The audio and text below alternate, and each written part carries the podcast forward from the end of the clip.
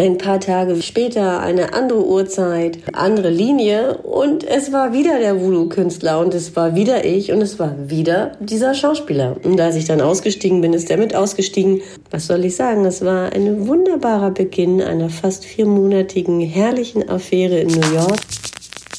Sommer in Berlin, komm, lass uns um die Häuser ziehen. Sommer in Berlin, komm, lass uns ausziehen. Meine erste Reise.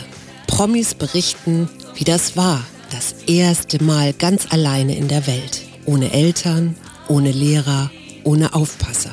Meine erste Reise das Sommerspezial des Mutmach-Podcasts von Funke. Und heute mit der wunderbaren Künstlerin, Tänzerin, Choreografin, Kunstermöglicherin Jelena Ivanovic, die sich mir, als wir uns kennenlernten, vorgestellt hat, hey, ich bin das Mädel vom Jugo Grill. Fand ich schon mal sehr lustig. Jelena Ivanovic ist einer dieser Menschen, die dieses Land in Kunstsachen am Laufen halten, weil sie, natürlich will sie auch auf die großen Bühnen, gar keine Frage, aber Sie kümmert sich sehr darum, dass die Menschen im Ruhrgebiet, im Großraum Essen, auch in den etwas einfacheren Gegenden Zugang zur Kunst haben. Ob das in Kleingartenanlagen ist oder in irgendwelchen alten Arenen, überall da, wo die Menschen sind, da geht Jelena hin und macht Kunst. Sie berichtet von einer aufregenden Reise in eine sehr große Stadt und eine Romanze, Voodoo, Sex in the City. All das spielt eine Rolle. Jelena, wann war denn diese erste große Reise? Die war im Jahr 2000 und damals bin ich im Rahmen eines Stipendiums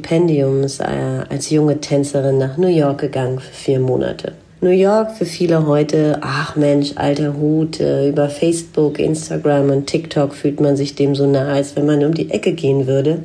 Aber 2000 gab es noch kein Facebook. Google war kaum bekannt und äh, es war sogar gar nicht möglich, mit seinem europäischen normalen Handy über den großen Teich telefonieren zu können. Ich weiß, ich gehörte zu einem der ersten, die ein sogenanntes Treeband-Handy hatten, um eventuell für Notfälle mal nach Hause telefonieren zu können. Ich bin also los und ich hatte ein Zimmer bekommen in Queens Elmhurst.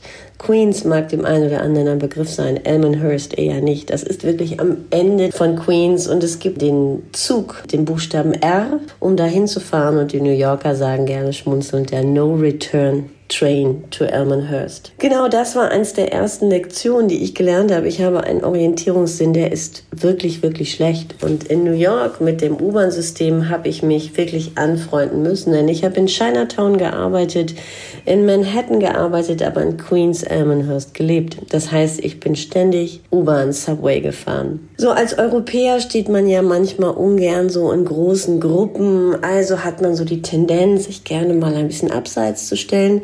Das sollte man in New York in der U-Bahn-Station vielleicht nicht so machen. Ich habe die Erfahrung gemacht. Ich stand dann zwar schön alleine, aber es wuselte um meine Füße, denn genau da kommen schnell die Ratten hin. Was habe ich noch aus meiner Zeit in New York gelernt? Kaffee trinken. Ich war nie ein großer Kaffeetrinker, aber der Kaffee in New York ist sehr leicht und man hat ständig einen Kaffeebecher in der Hand und ich war zum ersten Mal, kam ich in Berührung mit Starbucks und Iced Cold Coffee.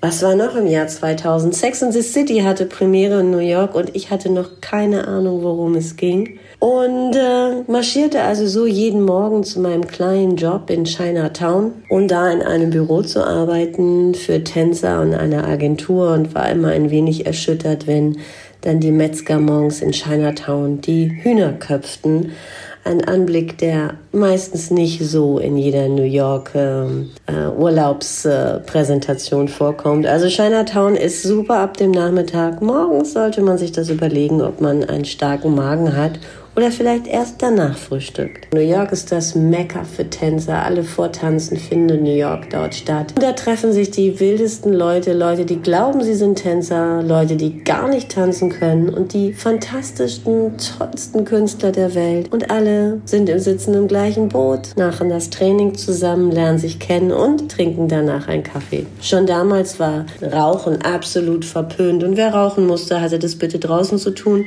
Eine Möglichkeit, Europäer kennenzulernen in New York, denn die waren meistens die, die draußen vor der Tür geraucht haben. Ich hatte auch eine kleine, wunderschöne Romanze in New York, die sehr, sehr seltsam stattgefunden hat. Typisch für Europäer ist, dass wir das beliebte Opfer sind von Künstlern in U-Bahn-Stationen. Es gab einen Voodoo-Künstler, der irgendwie, wenn er mich sah, ständig mich als sein Opfer auserkoren hatte. So sehr ich mich bemühte, wegzugucken. Dieser Künstler spielte mich an zum, zum Amüsement, glaube ich, der ganz, des ganzen Abteils. Und ich weiß, dass ich einmal so sehr von ihm in die Ecke gedrängt war, dass ein gut aussehender Schauspieler, da wusste ich natürlich noch nicht, dass er Schauspieler ist, sich kaputt gelacht hat. Ein paar Tage später, eine andere Uhrzeit, ähm, andere Linie und es war wieder der Voodoo-Künstler und es war wieder ich und es war wieder dieser Schauspieler. Und als ich dann ausgestiegen bin, ist er mit ausgestiegen und hat mich gefragt, das wäre ihm also so noch nie passiert in dieser Metropole New York, dass er die gleiche Person nochmal in der U-Bahn gesehen hätte, in der gleichen Situation. Was soll ich sagen? Es war ein wunderbarer Beginn einer fast viermonatigen herrlichen Affäre in New York. Ein bisschen wie Sex in the City, nur ohne die tollen Schuhe. Ja, ganz herzlichen Dank, liebe Jelena Ivanovic. Wir empfehlen an dieser Stelle das Kunstbaden im Essener Grugerbad. Da wird sich nämlich nicht nur gekloppt, sondern später am Tag kommen die Leute mit Picknickkörben und Liegestühlen und da gibt's dann Kunst. Und wer macht das Ganze? Natürlich Jelena Ivanovic. Ich freue mich schon auf morgen. Da haben wir nämlich Corbinian Frenzel, unser Mann beim Deutschland Radio Kultur. Ich freue mich darauf. Bis dahin und tschüss.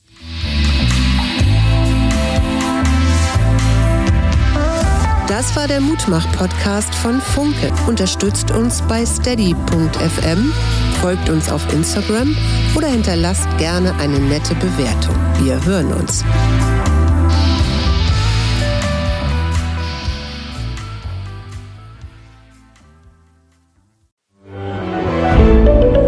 Ein Podcast von Funke.